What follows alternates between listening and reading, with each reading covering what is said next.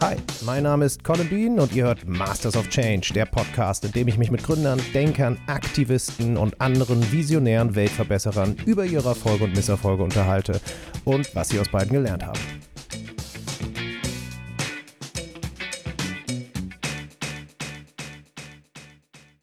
Heute beginnen wir die Episode mal etwas anders als sonst. Vor mir sitzt Magdalena, meine Freundin, und schaut sich ein Bild an, das ich kürzlich im Netz gefunden habe. Die Aussage des Bildes führt ganz gut zum heutigen Thema der Episode. Von daher, Magdalena, könntest du den Zuhörerinnen mal beschreiben, was du auf dem Bild siehst? Also, ich sehe ein großes Bild, was aus vielen kleineren Bildern besteht. Und auf jedem dieser kleinen Fotos sind Menschen, junge, fröhliche Menschen, die womöglich aus den verschiedensten Teilen dieser Erde stammen.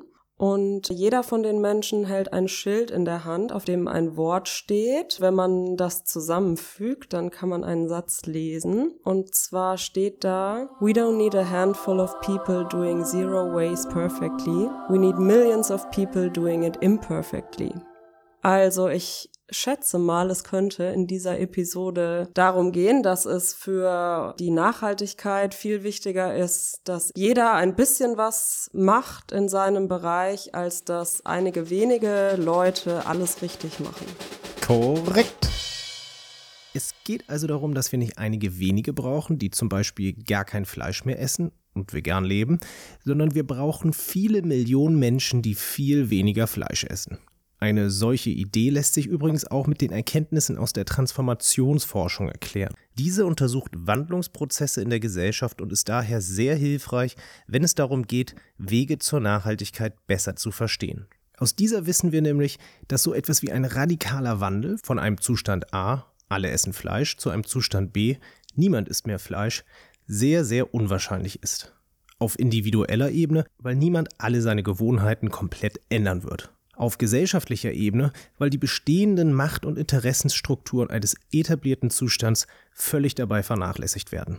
Ergo, wir werden zum Beispiel nicht von heute auf morgen vom Kapitalismus in einem Ökosozialismus landen. Viel wahrscheinlicher sind hingegen drei andere Verläufe des Wandels. Zum einen kann es sein, dass sich in einer Gesellschaft einzelne Teile sukzessive verändern. Sagen wir, dass zum Beispiel ein Großteil der Unternehmen neue Wirtschaftsweisen etablieren, indem sie Lieferketten sozial gestalten und Umweltpreise zahlen für CO2 oder so. Nach und nach fangen dann auch öffentliche Einrichtungen an, wie Ministerien und Ämter, zum Beispiel ihre Beschaffung an nachhaltigen Kriterien auszurichten. Oder die Finanzwelt investiert nur noch nach grünen und sozialen Standards. Auch die Wissenschaft beginnt damit, ihre Anreiz- und Belohnungssysteme so zu ändern, dass wissenschaftliche Karrieren auch mit oder gerade durch Nachhaltigkeitsthemen ermöglicht werden. Nach und nach verändern sich also einzelne Teile der Gesellschaft. Irgendwann wird auch die Politik mitmachen und neue Gesetze auf den Weg bringen und damit den Ordnungsrahmen umfangreich transformieren. Am Ende haben wir eine Gesellschaft, die zum Teil neu ist, aber auch Altes bewahrt.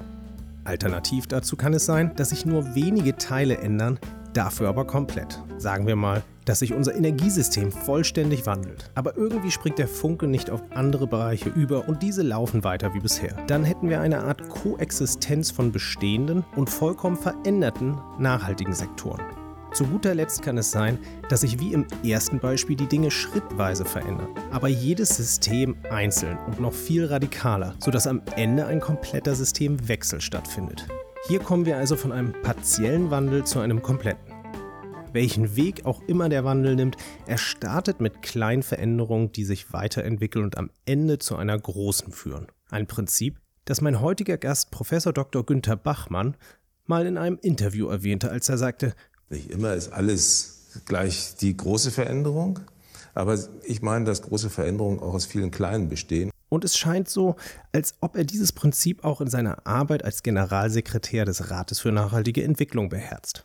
Der Rat ist übrigens ein Beratungsgremium der Bundesregierung für Fragen der Nachhaltigkeit. Ob und inwieweit das tatsächlich so ist, habe ich mit ihm in der Lobby eines Hamburger Hotels besprochen. Anlass seines Besuches war übrigens eine Renn-Nord-Veranstaltung. REN steht für Regionale Netzwerkstelle Nachhaltigkeitsstrategie. Das ist eine Organisation, die versucht, die große bundesweite Nachhaltigkeitsstrategie im kleineren Rahmen umzusetzen. So gibt es weitere dieser Netzwerkstellen auch im Osten, im Westen und im Süden des Landes.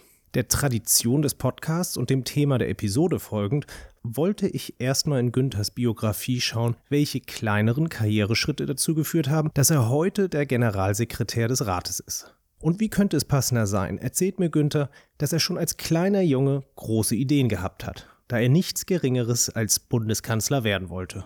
Zunächst. In meinem Schulabitursvorgang mussten wir damals aufschreiben, was wir werden wollen. Ganze Klasse.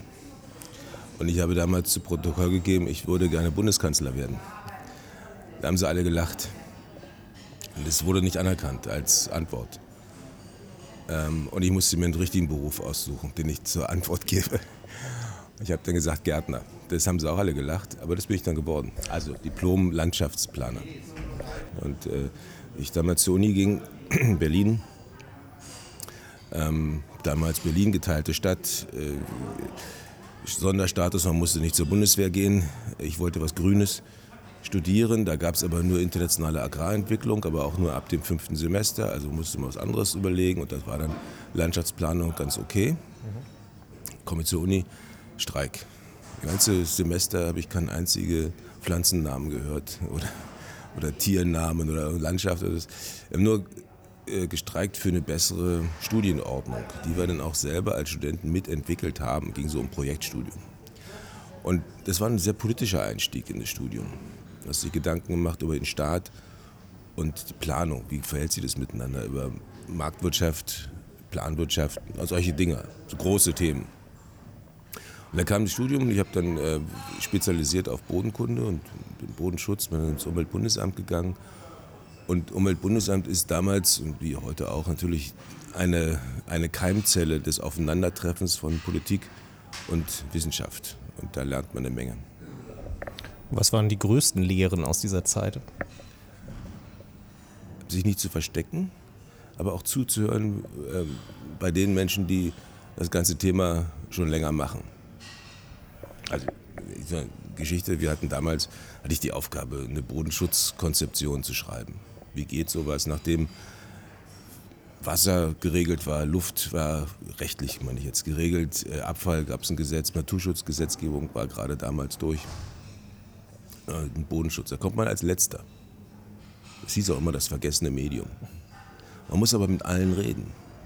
Man muss die richtigen Anknüpfungspunkte finden für den Schutz des Bodens im Hinblick auf die Deposition aus der Luft auf den Boden, im Hinblick auf das Grundwasser, sickert durch, im Hinblick auf die Abfälle, die aufgebracht werden, Komposte oder Klärschlamm und die verträglich oder nicht verträglich sind. Mhm. Ja, man muss mit allen reden, sich in alle Themen einarbeiten, damit man auch mithalten kann, um dann die Schlussfolgerung für den Bodenschutz zu ziehen. Das war eine große Lehre und es hat auch ganz wunderbar, ich komme zu einem Kollegen und der war gerade dabei, ähm, eine Planung zu machen für eine Abfallbeseitigungsanlage in der Lüneburger Heide.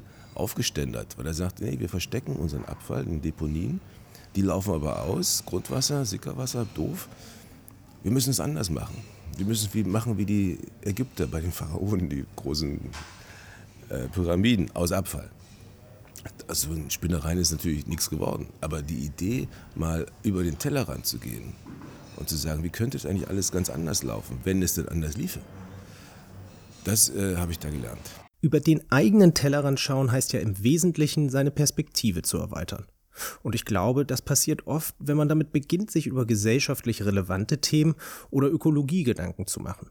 Manchmal gibt es im Leben ganz konkrete Auslöser dafür, damit anzufangen. Häufig ist es aber eher ein schleichender Prozess, der mit kleinen Schritten über Erziehung oder Bildung läuft. Günther entdeckt sein Interesse für ökologische Themen in der Abitursphase, so um das Jahr 73-74. Der Bericht Grenzen des Wachstums vom Club of Rome ist nur ein Jahr zuvor erschienen. Die Ölkrise setzt ein und führte zu autofreien Sonntagen auf Deutschlands Straßen und die Anti-Atomkraftbewegung formiert sich langsam. Rückblickend berichtet Günther aus dieser Phase, dass das Bewusstsein für Umwelt sich entwickelte und zunahm, eine konkrete Verhaltensänderung aber noch nicht einsetzte. Und das ist übrigens ein Phänomen, das man in der Literatur als Knowledge Action Gap bezeichnet. Wobei zu der Zeit, um die es hier geht, die Möglichkeiten zugegebenermaßen auch noch andere waren. Es war aber noch nicht so, dass es unmittelbare persönliche Konsequenzen hatte. Also ich bin da lustig noch mit dem Auto durch die Gegend gefahren, auch noch zehn Jahre später. Und ähm, man hatte noch nicht die Möglichkeit, ökologisch einzukaufen. Das gab es damals noch nicht. Also das entwickelte sich dann so schrittweise, aber die Grundmotivation Grün war lange vor den Grünen da. Und diese Motivation lässt sich schließlich auch in einen persönlichen Wandel überführen, der konkrete Veränderungen mit sich bringt. Hintergrund ist eine Erfahrung, an dem viele Menschen anfangen, die Welt mit anderen Augen zu sehen. Moin zusammen und bitte entschuldigt die kurze Unterbrechung. Wie ihr merkt, gibt es hier keine Werbung und auch sonst keine finanzielle Unterstützung für meine Arbeit. Deshalb würde ich mich mega über eine kleine Zuwendung freuen, zum Beispiel via PayPal, ganz einfach an colin-bean.web.de. Ich sag's nochmal, colin-bean.web.de. Ihr findet den Link auch in den Show Notes oder auf der Webseite mastersofchange.de. Und weiter geht's. Na, es war so rund um das Jahr 89. Ähm, und nicht wegen der DDR, äh, sondern da ist meine Tochter geboren. Und dann hat man natürlich vieles umstrukturiert. Alleine schon ohne groß nachdenken. War das eben einfach so. Ähm, aber das war so ein Einbruch und dann habe ich mich damals in, äh, war ich ja in Elternzeit ein ganzes Jahr lang. Ähm, das war übrigens interessant, weil im Umweltbundesamt war ich damit der Erste, der damals Elternzeit beantragte. Und alle äh, Verantwortlichen sagten mir, mach das nicht. Also der erste Mann. Ich, erste Mann auf jeden Fall. Ich bin mir nicht sicher, ob ich nicht überhaupt der Erste war. Aber der erste Mann auf jeden Fall und macht das nicht, hieß es dann, das ist ein Karriereknick. Mhm. Ähm, es war aber gut, das zu machen. Und dann habe ich noch einen draufgesetzt und hatte mich dann äh, beworben auf ein äh, Jean Monnet Fellowship in Florenz an der Europäischen Universität. Das habe ich auch bekommen und war dann also nach der Elternzeit nur kurz im Umweltbundesamt zurück, nur um zu sagen, also ich gehe da nochmal. Das war super, weil es nimmt einen ganz raus aus dem damaligen aufgeregten Vereinigungsdeutschland und entwickelt so die Perspektiven. Und dann war 92 war das, dieses Fellowship, war ja auch zeitgleich Rio, die Rio-Konferenz. Die habe ich aus Florenz miterlebt, also aus Florenz miterlebt. Ähm, ich glaube, das ist auch wichtig, äh, weil ähm, dass man vielleicht auch nicht diesen Zirkus vor Ort mitmacht, sondern aus einer gewissen Distanz guckt, ah, was machen die jetzt und selber auch Schlussfolgerungen zieht. Und das war, finde ich, ein ganz wichtiger Wechsel im Leben. Und gab es äh, in deiner Zeit beim äh, Umweltbundesamt ein Beispiel, wo kleine Veränderungen, an denen du mitgearbeitet hast, doch relativ große Wirkung entfaltet haben? Ja, wir haben damals ähm, den Parkplatz, Autoparkplatz des Umweltbundesamtes ähm, ja, umgestaltet. Es ist ein, ein Biotop daraus geworden, richtig mit Wasser, und Fischen drin und, und so. Ähm, und das war sozusagen innerhalb der Blase Umweltprofis war das grenzüberschreitend. Mhm. Und daran konnte ich mitwirken, ähm, weil es brauchte dann so Leute, die sowas auch können und mit Unterstützung von außen hat man dann diese Biotopplanung gemacht. Wie groß muss der Teich sein, muss, wie tiefer muss er sein, damit er nicht durchfriert, welche Fische und so weiter. Das ganze Paket. Vorher standen da Autos. Und dem musste man den Kollegen und Kolleginnen sagen, hm, jetzt eher mal nicht mehr. Ähm, das hat Spaß gemacht, das durchzusetzen. Und dann auch einen äh, Biotop zu haben, wo die Leute da mittags in der Pause immer drumherum gelaufen sind und die fanden das alle toll.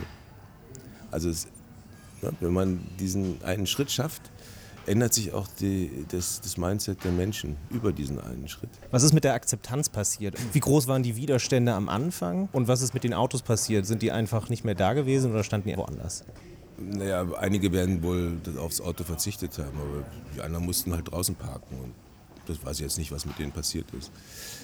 Ich weiß noch eine Szene, da kam der oberste Grünplaner von Berlin, von der Stadt Berlin zu uns. Baskenmütze, damals so nah an der Verrentungsgrenze, er lächelte freundlich und sagte der ganzen Mannschaft, die da zu entscheiden hatte, ich bin heute gekommen, ähm, um zu bewirken, dass Sie heute Nachmittag, wenn ich gehe, eine andere Meinung haben. Das fand ich super. Der, der war so ein bisschen esoterisch, aber hat das so philosophisch richtig gut rübergebracht. Und tatsächlich hat er das geschafft.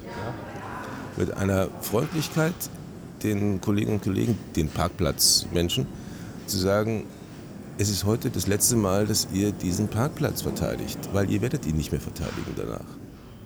Das fand ich großartig, habe ich viel gelernt bei.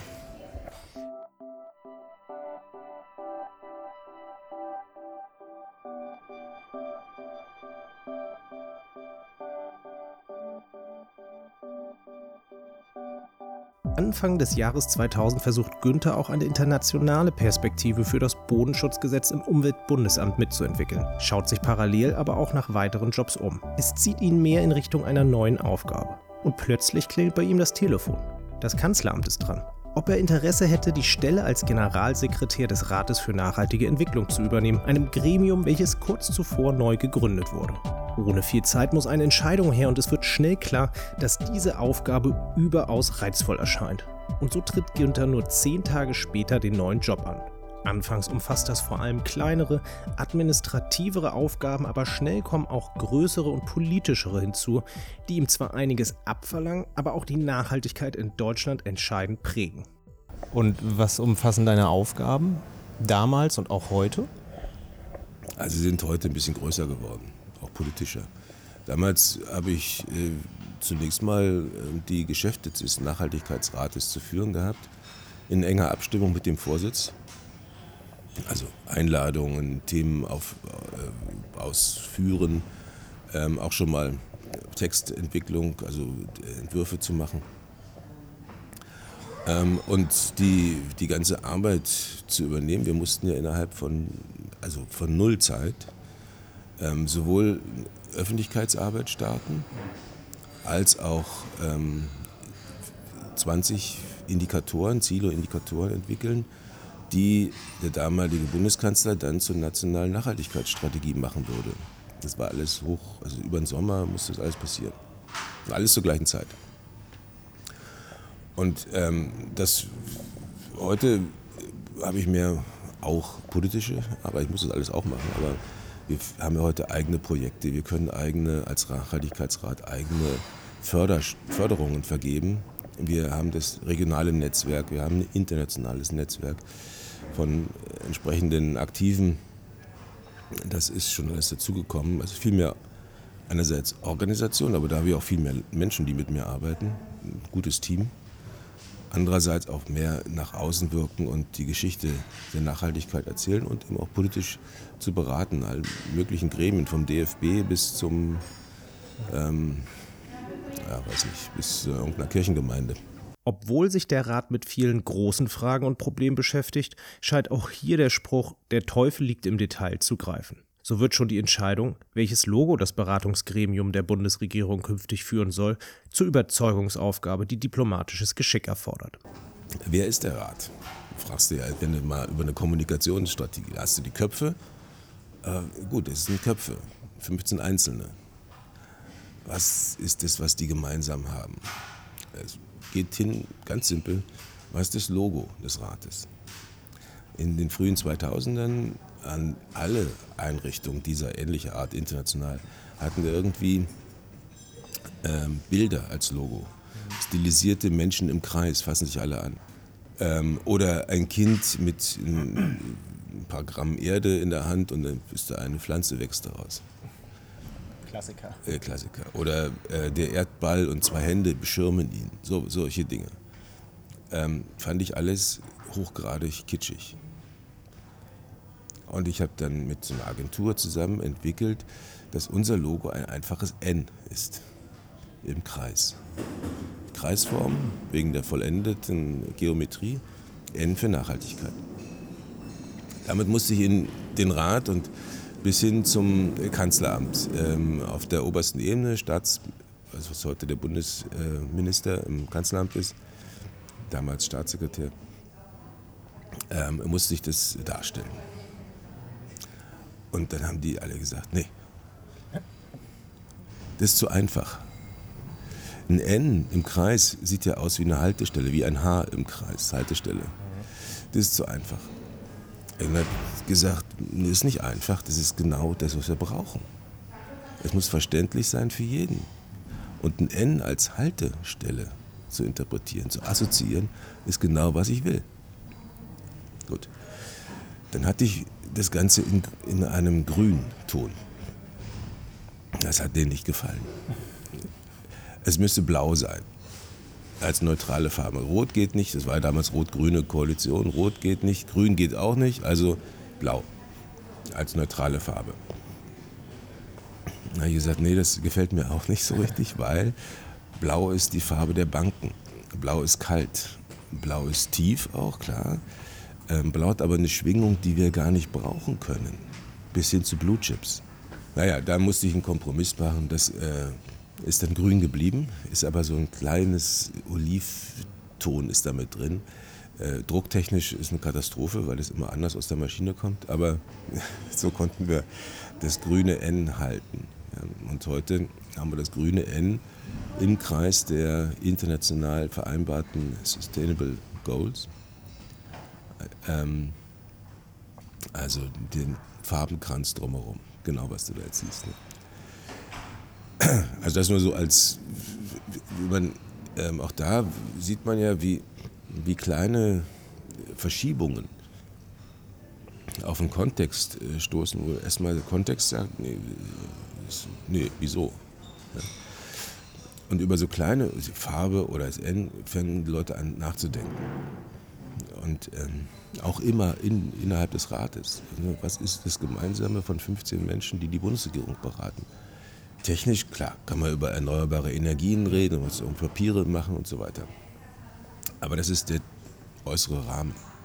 Der innere Rahmen muss die, muss die Bereitschaft der Einzelnen sein, über ihren äh, sag mal, häuslichen Kontext, der Umweltverband, die Kirche, das Unternehmen hinaus ähm, zu denken und zu sagen, okay, was muss das Gemeinsame in der Gesellschaft sein? Wenn man das hinkriegt, und ein paar Mal haben wir das hinbekommen, dann sind das gute Momente, für den Nachhaltigkeitsrat, auch für die Beratung der Regierung. Wir haben es nicht immer hingekriegt. Das ist der Gang der Dinge. Aber der Rat hat es eben auch oft geschafft, wichtige Impulse zu setzen.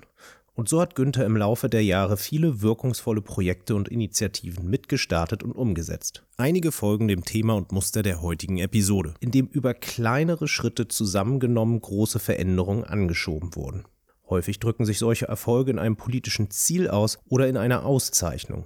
Das mag manchmal weniger wirkungsvoll oder aufwendig erscheinen, als es ist, doch Günther erinnert daran, dass diese strahlkräftigen Erfolge häufig nur die Spitze des Eisberges sind. Der Prozess, der zum Beispiel hinter der Definition eines politischen Ziels steht, ist meist langwierig und bleibt dabei im Verborgenen. Die Erfolge oder Effekte, ich sag mal, ohne den Nachhaltigkeitsrat gäbe es keine Nachhaltigkeitsstrategie. Da gibt es noch nicht mal das Thema in fünf aufeinanderfolgenden Regierungen in vier verschiedenen Farben als durchgehende Linie. Ohne uns gäbe es nicht das Ziel, Flächen zu sparen beim Bauen. Und das Ziel Flächensparen beim Bauen ist ja sozusagen die, das Sahnehäubchen auf ein, das Thema anderes Bauen, anderes Wohnen. Ohne uns gäbe es auch nicht das Ziel, den Ökolandbau auf 20 Prozent der Landesfläche zu bringen. Und da passiert auch viel, bis hin zu einer Strategie des zuständigen Ministeriums, die sich das wirklich zu eigen gemacht haben. Ähm, der weitere Erfolg ist, dass wir vor Jahren, vor jetzt fast schon zehn Jahren, also aus der Wirtschaftskrise heraus den deutschen Nachhaltigkeitskodex entwickelt haben. Unternehmen berichten freiwillig gegenüber der Öffentlichkeit über das, was sich nicht in Zahlen am Kapitalmarkt ausdrücken lässt. Also über Ökologie und Soziales. Und äh, das mittlerweile haben wir von der UN-Einrichtung, ähm, letzte Woche war das, einen Preis dafür bekommen und werden jetzt auf der UN-Ebene gesehen mit diesem deutschen Vorgehen. Und die Tür Türkei wird es angewendet, in Griechenland, verschiedenen anderen Staaten. Das ist, was, was, was erzählt, ist, dass wir einen Multi-Akteurs-Ansatz haben. Dass wir nicht hinterzimmermäßig irgendwas Schlaues aufschreiben, sondern über Multi-Akteurs-Kommunikation zu einem Ergebnis kommen, das wir dann verantworten, nicht die Multi-Akteure. Wir verantworten das, wir halten unseren Kopf hin, wenn man so will, aber entstanden ist es in Diskussionen mit Aktiven aus Unternehmen, aus Zivilgesellschaft, aus Finanzkapital. Ähm, die haben sich mit uns überlegt, wie kann so ein Berichterstattungstool aussehen. Und wir führen das jetzt. Wir führen das auch fort, wir ergänzen es, wir spitzen es zu. Ein großer Erfolg. dass die Bundesanstalt für Aufsicht im Finanzwesen, die BaFin, jetzt vor kurzem mit einem Merkblatt rausgekommen ist über die Klimarisiken und die Nachhaltigkeitsrisiken und wie die bei Banken zu bewerten sind. Ist genau unsere Philosophie. Ähm, und das ist dann entstanden auch vor dem Hintergrund, dass wir jetzt knapp 600 Unternehmen haben, nicht die unwichtigen, die den Nachhaltigkeitskodex verwenden. Und äh, das ist auch eines der Erfolge. Ich könnte jetzt aber noch mehr erzählen, nur das ist vielleicht immer das Gleiche. Von allen Erfolgen sticht für Günther allerdings einer heraus. 2011 geschieht in Deutschland etwas, für das Millionen Menschen jahrzehntelang gekämpft haben. Der Ausstieg vom Ausstieg vom Ausstieg der Atomenergie. Nachdem im September 2010 die schwarz-gelbe Koalition das Gesetz zur Verlängerung der Laufzeit für deutsche Kernkraftwerke gegen den erbitterten Widerstand von Opposition und großen Teilen der Bevölkerung beschlossen hatte, vollzieht sie nach der Atomkatastrophe von Fukushima eine politische Kehrtwende, dass sich so manch einer in diesem Land die Augen reiben muss. Direkt nach dem Unglück beruft die Kanzlerin die Ethikkommission Sichere Energieversorgung, um ihr Rat zu geben, wie es in dem Land mit der Atomenergie weitergehen soll. Günther ist bei diesem historischen Moment dabei und erlebt, wie eine Gruppendynamik mit einem überraschenden Ausgang entsteht. Nach der Atomkatastrophe in Fukushima gab es, hatte Frau Merkel eine Gruppe von 17 Menschen eingeladen, gebeten, ihr einen Rat zu geben, wie weiter mit der Kernenergie. Ich, mich hatte sie gebeten, dort den ja, Geschäftsführer zu machen, also Ergebnis aufzuschreiben. Und eben, das hat dazu geführt, wir hatten nur acht Wochen Zeit, dass man intensiv gerungen hat um jede einzelne Formulierung. Und da war ich natürlich mittendrin. Geleitet hat das damals Klaus Töpfer und der Matthias Kleiner. Ähm, die Mehrheit dieser 17 Menschen kam in die Gruppe als Befürworter der Kernenergie. Am Ende hatten wir den Konsens, innerhalb von zehn Jahren ganz auszusteigen. Das war ein tolles, tolles, das wäre ohne den Nachhaltigkeitsrat nicht geschehen, weil äh, ich glaube fünf oder sechs Personen waren in dieser Gruppe waren aus dem Nachhaltigkeitsrat. Und die kannten sich natürlich untereinander und wussten, wo die Schmerzpunkte liegen. Und was ich ganz toll fand, war, dass die Diskussion, die wir damals hatten, ähm, bis in die ja, in die Lebensphilosophie der Einzelnen ging. Weil, ist ja klar, 2011, 30 Jahre, sagten die einen, wir haben in Brockdorf gestanden, wir haben in Biel gestanden, wir haben in Zeit unseres Lebens uns für, dafür eingesetzt, dass es möglich sein muss, die Kernenergie ähm, zu verlassen, darauf zu verzichten, wegen Tschernobyl und so weiter. Und die anderen sagten, wir haben aber 30 Jahre dafür gestritten, Energie billig zu machen. Das braucht die deutsche Industrie. Das braucht der Standort. Und wir wollen nicht zurück auf die Bäume. Wörtlich übrigens. Also das ist eine große Diskussion. Und dann am Ende, an einem, an einem, die Schlusssitzung war an einem Sonnabend, nachmittags. Sondern früh treffen wir uns zum Frühstück die Leiter und ich. Und wir haben gewettet, würde, würden wir den Konsens schaffen oder nicht. Wir waren nicht überzeugt.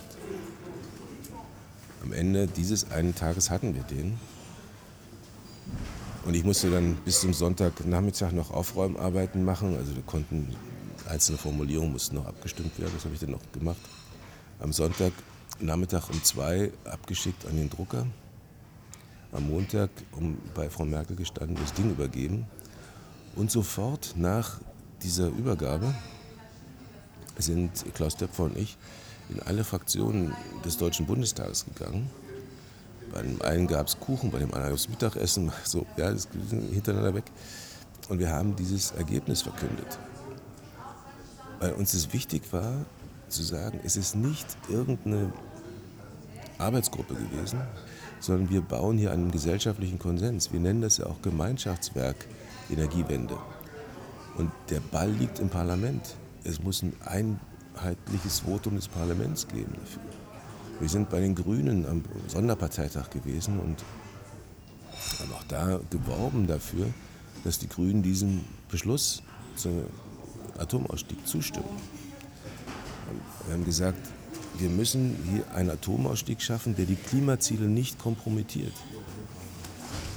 Heute wird es anders gesehen.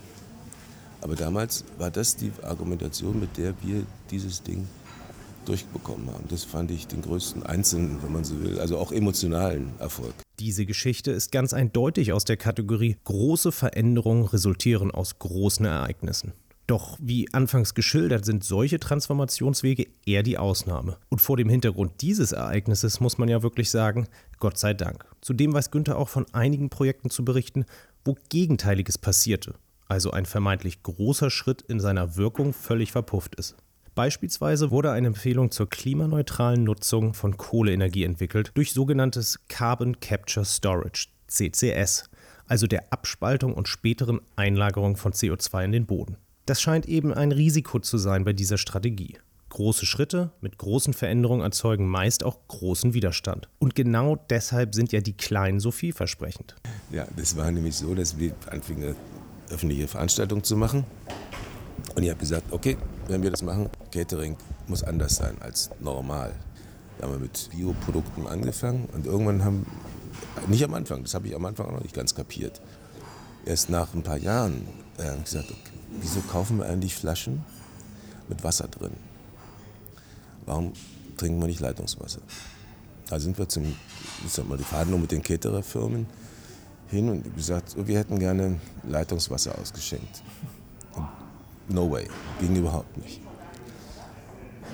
Am Ende langer Debatten haben wir für den Liter Leitungswasser 8 Euro, 8 D-Mark oder was damals noch, oder 8, 8 Euro bezahlt der gleichen Preis für den, wie für die Liter Sprudelwasser in Flaschen. Ähm, und wir mussten denen noch die Karaffen kaufen.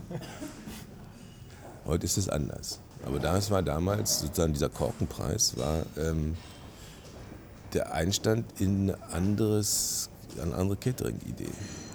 Moin zusammen und bitte entschuldigt die kurze Unterbrechung. Wie ihr merkt, gibt es hier keine Werbung und auch sonst keine finanzielle Unterstützung für meine Arbeit. Deshalb würde ich mich mega über eine kleine Zuwendung freuen, zum Beispiel via PayPal, ganz einfach an colin-bean.web.de. Ich sag's nochmal, colin-bean.web.de. Ihr findet den Link auch in den Show Notes oder auf der Webseite mastersofchange.de. Und weiter geht's. Heute macht es jedenfalls in Berlin hat es einen großen Markt. Es wird an, kann man anbieten, die Caterer wundern sich nicht mehr, die machen das.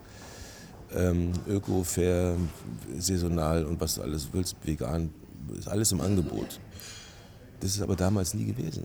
Und das ist erst durch diese, oder genauso wie Essensreste vom Buffet wegnehmen. Wir haben jetzt die beste Resteboxen. Hat sich rumgesprochen. Kann man machen. Anfangs riesen Rechtsbedenken und Hygienebedenken und dürfen die denn das und wer, wer, wer hat dann die Verantwortung und so weiter. Das muss alles, also in kleinen Schritten überwunden werden, damit das heute als normal empfunden wird. Wie würdest du denn vor dem Hintergrund, dass aus kleinen Veränderungen große entstehen können, das Klimapaket der Bundesregierung beurteilen? Man hat die Tendenz, kleine Veränderungen am ähm, Anfang zu übersehen. Und das ist vielleicht auch für die kleinen Veränderungen ganz gut, dass man sie übersieht.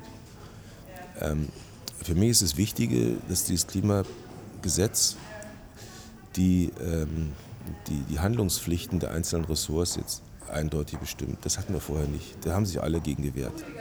Jetzt haben wir das. Wir haben auch den Einstieg in ein Zertifikatssystem, was, wenn es dann mal läuft, auch in der Lage ist, ähm, den, das EEG-Fördersystem zu ersetzen. Das finde ich, auch extrem wichtig. Spielt in der öffentlichen Debatte überhaupt keine Rolle. In der öffentlichen Debatte geht es um 10 Euro oder Einstiegspreis für die Tonne CO2. Ähm, an diesem, diesem Punkt ist das ähm, Klimapaket zu Recht zu kritisieren. Das ist zu wenig, das ist nicht signifikant, das wirkt nicht, das ist Aufschub. Und wenn ich weiß, dass heute eine Tonne CO2 am Spotmarkt mit 26 Euro gehandelt wird, da sind 10 Euro eine billige Subvention. Im Prinzip. Die müssten eigentlich in Subventionskataster eingeschrieben werden. weil ich gegen den Markt unter Wert kaufe. So, eigentlich doof. Also da gehört es kritisiert, mutlos und zu, ja, einfach unter dem Wind. Ähm, in den Details, die da noch drin stehen, die versteckten, finde ich, ist es sehr beachtlich. Diese Ambivalenz ist das, was, was einen umtreibt und was, wo ich sage, das könnte in der Öffentlichkeit auch ein bisschen mehr berücksichtigt werden, weil die Öffentlichkeit oftmals mit so, mit so Schlachtrufen äh, da reingeht und dann ist es nur ein Paketchen. Das ist Quatsch. Ja, das ist genau der Kitsch, den mit den Händen und dann wächst da so ein Bäumchen draus. Ähm, man muss dann schon genauer hingucken. Die Koalition hat dann einen Beschluss hinbekommen, der langfristig wichtig ist, aktuell nichts bringt oder nur das Thema verschiebt. Und Thema Verschieben ist beim Klimaschutz eben deswegen ein Problem, weil Verschieben immer verschärfen heißt. Anders als bei anderen. Ich kann auch in der Politik Themen auch wegschieben und dann werden die kleiner. Der Klimaschutz nicht, der wird größer. Und deswegen ist Verschieben einfach gar, gar keine gute Idee. Und das Klimapaket verschiebt. Und das ist zu kritisieren.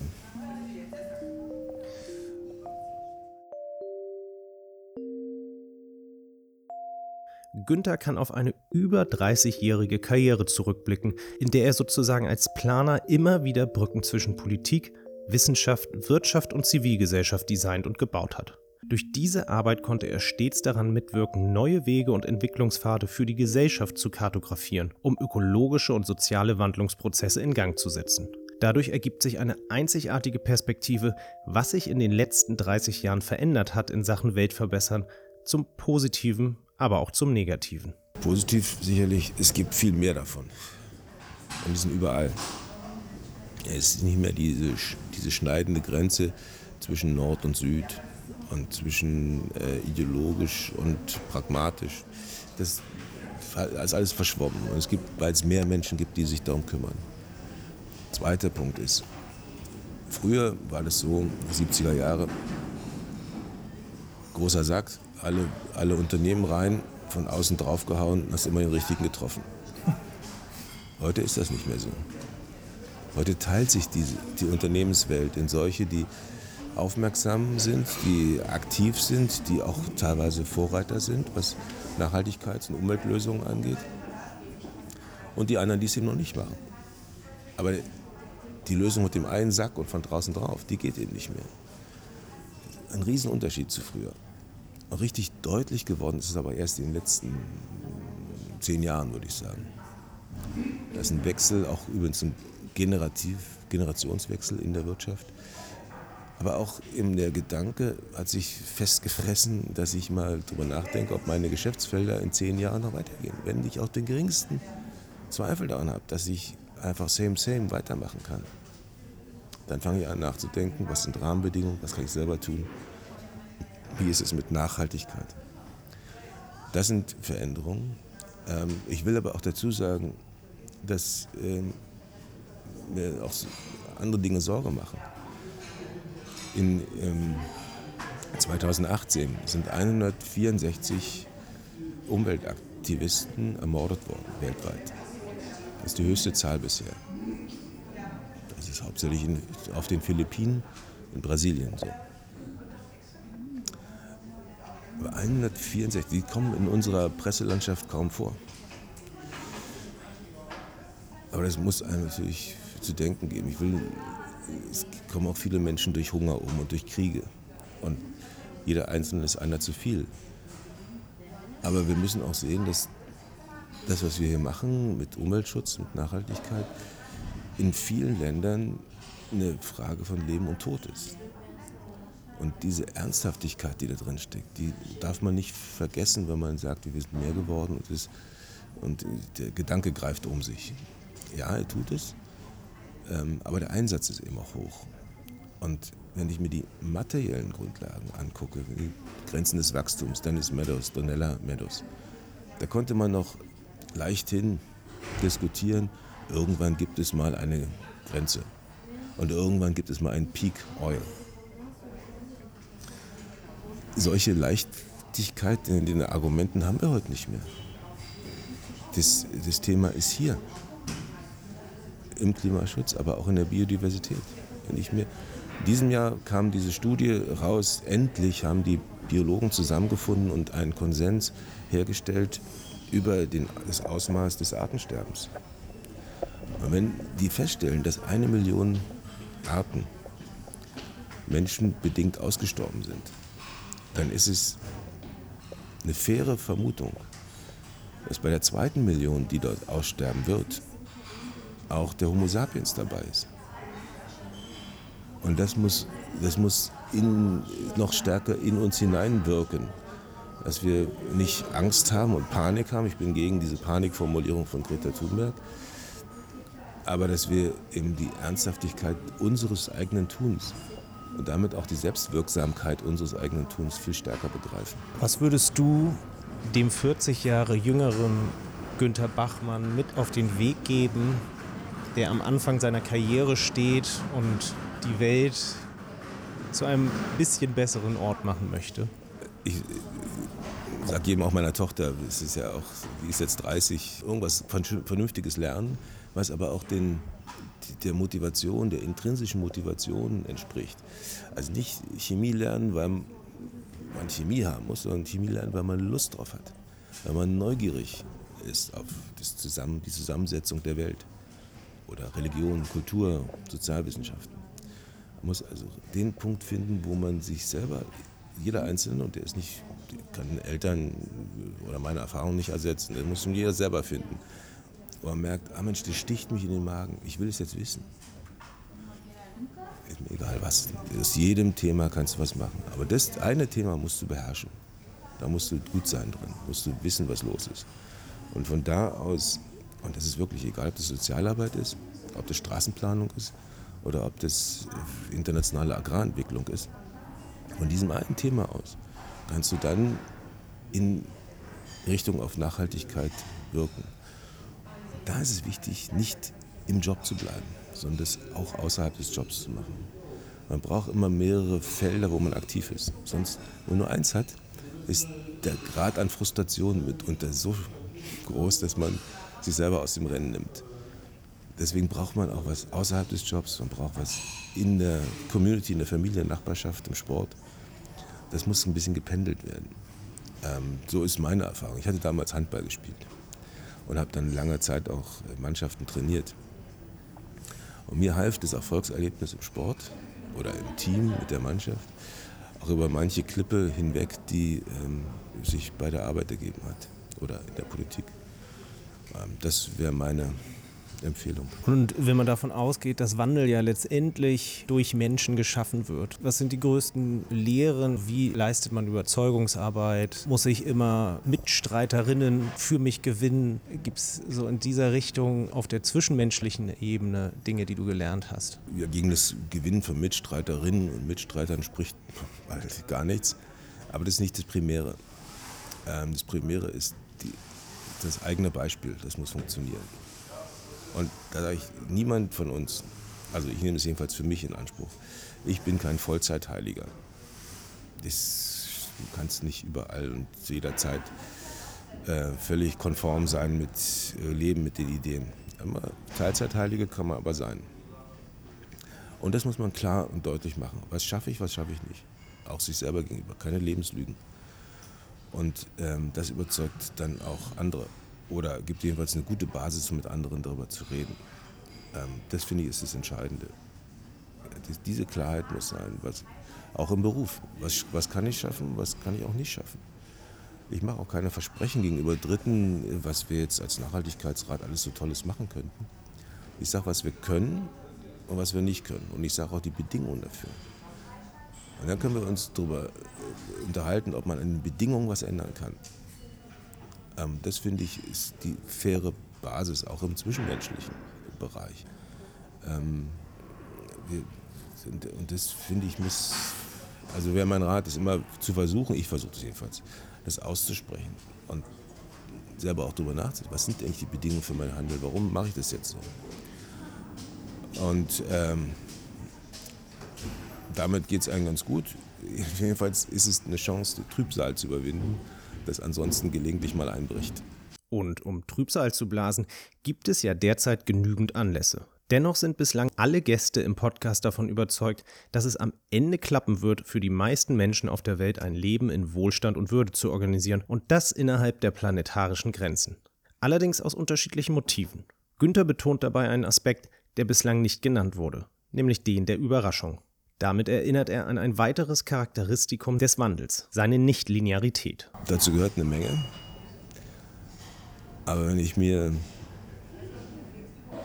ansehe, was die Menschheit bisher gemacht, geschafft hat, im positiven Sinne, wie allerdings leider auch im negativen, mit Krieg und Vernichtung und Holocaust, ähm, da sage ich mal, das, das ist auch nicht unmöglich, sowas zu schaffen. Vielleicht auch nicht mit 10 Milliarden, vielleicht werden es auch wieder weniger werden, da muss man ja auch sehen, dass es so eine Entwicklung gibt. Ähm, sicherlich mit einer anderen Wohlstandsverteilung, sicherlich auch mit dem, einem anderen Engagement in der Sache. Wir werden viele Dinge völlig anders machen in der Governance, in, der, ähm, in dem Miteinander. Das wird sich von dem, was wir heute machen, völlig unterscheiden. Vielleicht wird es sogar keine Konferenzen mehr geben, sondern es wird ein ganz anderer Typ von Zusammenarbeit geben. Ähm, wenn man bereit ist, so also mit diesen Maßstäben ranzugehen, halte ich das durchaus für möglich. Und die größte Ressource dabei, erstens, man selber muss sowas tun, unmittelbares Umfeld, aber politisch gesehen ist die größte Ressource ist, sind, sind die geburtenstarken Kontinente, ist Afrika, Asien. Asien vielleicht noch nicht mehr, mehr so geburtenstark, aber Afrika ist der entscheidende ähm, Kontinent für diese 10 Milliarden Frage. Deswegen glaube ich, dass man hingehen müsste nach Nigeria, nach die, die anderen afrikanischen Staaten, dort Veränderungen erzeugen, auch mit deutscher Entwicklungszusammenarbeit, was wir ja auch versuchen zu tun. Ähm, das halte ich für, für dringend. Und deswegen habe ich übrigens vor kurzem in New York auch ein globales Forum von Nachhaltigkeitsräten aus der Taufe gehoben, um einen direkten 1 zu 1 Erfahrungsaustausch und Beratung zwischen solchen Einrichtungen nationaler Art hinzukriegen. Und wir haben sofort über 40 sogenannte Endorsements, also Unterstützungsschreiben bekommen Übrigens auch aus Nigeria gibt es einen Jugend, Jugendrat, Jugend, Youth Council in Nigeria, der sagt, ja, wir wollen da mitmachen. Das finde ich ist, sind die wichtigen Zeichen. Und deswegen ist es für mich, äh, diese Frage, die du stellst, ist nicht äh, sozusagen allen Mut zusammennehmen und Ja sagen, weil Optimismus und zu Pessimismus keine Zeit, sondern weil ich davon überzeugt bin, dass, die, dass wir viele Ressourcen, die am Ende zu dem Erfolg beitragen werden, noch gar nicht sehen. Und wenn wir, wir, wir leben ja in einer Welt, wo wir selber Teil der Überraschung sind. Und deswegen glaube ich, dass, wenn man so will, Menschheit oder wir alle zusammen nur noch bereit sein müssen, uns überraschen zu lassen.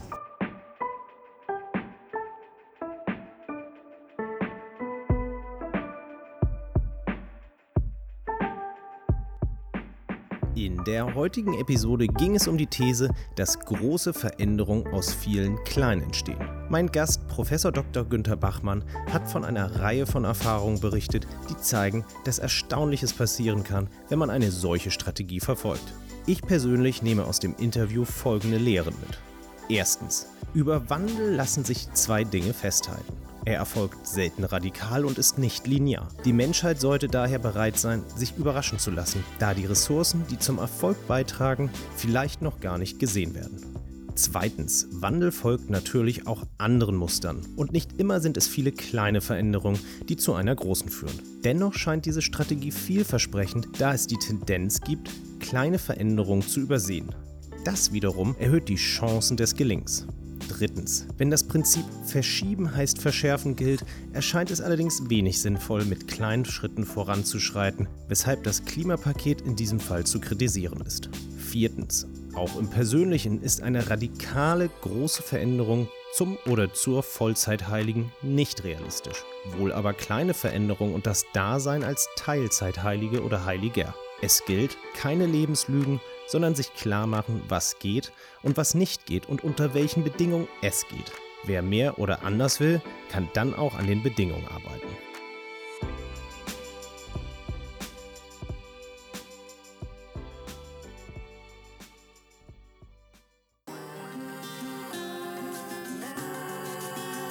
Das fasst die heutige Folge von Masters of Change zusammen. Wer mehr über den Rat für nachhaltige Entwicklung wissen will oder über Günter Bachmann, dem empfehle ich einen Besuch auf der Seite des Rates. Einen Link dazu findet ihr in den Shownotes.